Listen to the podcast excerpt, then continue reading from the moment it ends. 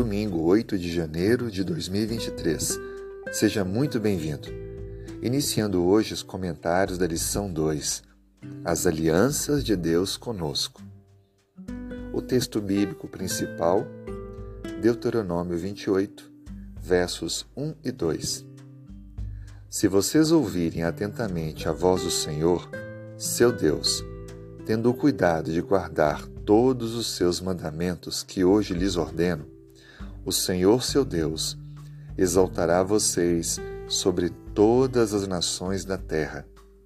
Se ouvirem a voz do Senhor seu Deus, sobre vocês virão e os alcançarão com todas as suas bênçãos. Na Bíblia, nós encontramos diferentes alianças de Deus com a humanidade. Existem alianças nas quais nada necessita que os seres humanos façam e Deus derrama as suas bênçãos, cumpre a sua aliança. Por exemplo, as mudanças de estações do ano, o nascer e o pôr do sol, o envio da chuva. São alianças que Deus faz independente. Faz com pessoas boas e pessoas más, justos e injustos.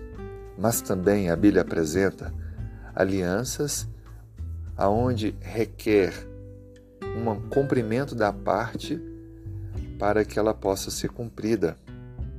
A aliança da salvação é um desses exemplos.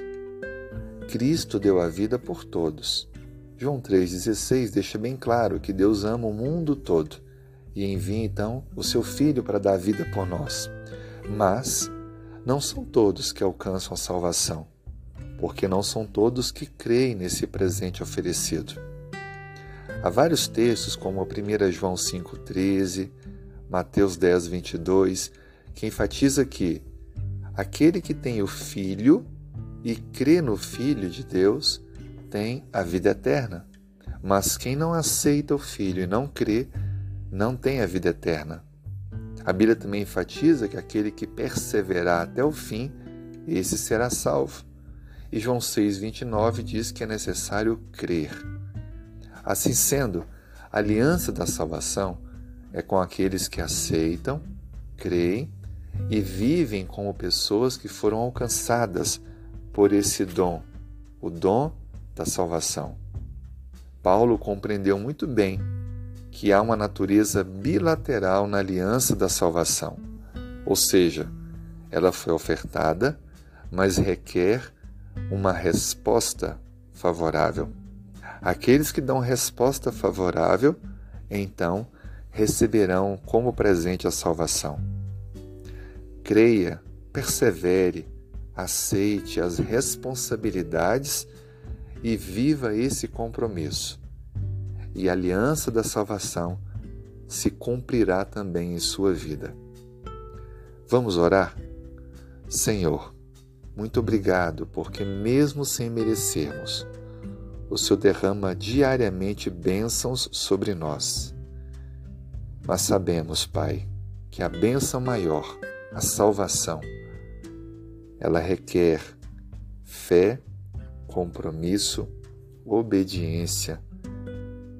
Por favor, nos dê essa espécie de compromisso que necessitamos. Obrigado por esse dom maior. Transforme a nossa vida e que o Espírito Santo possa agir em nós mais uma vez nesse dia, nos habilitando a viver como quem já foi alcançado pela bênção aliança da salvação. Nós oramos em nome de Jesus. Amém.